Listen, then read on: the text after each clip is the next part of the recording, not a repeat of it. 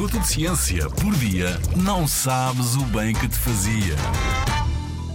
Porquê é que ficamos com os pelos em pé? A pele é o maior órgão do nosso corpo. É a primeira defesa contra agressões que venham do exterior, ajuda-nos a manter o nível de hidratação, a produzir vitamina D e a manter a temperatura do corpo. Como somos mamíferos, temos pelos no corpo todo, em alguns sítios mais do que noutros, e é na pele que encontramos as raízes dos pelos. E fazes ideia de quantos tens? Cerca de 5 milhões! É verdade! Os pelos do nosso corpo são importantes para nos proteger, para melhorar a sensação de toque, regular a temperatura corporal ou facilitar a evaporação da transpiração. Por exemplo, quando estamos com frio, pequenos músculos que estão à volta das raízes dos pelos contraem-se, fazendo com que os pelos fiquem em pé.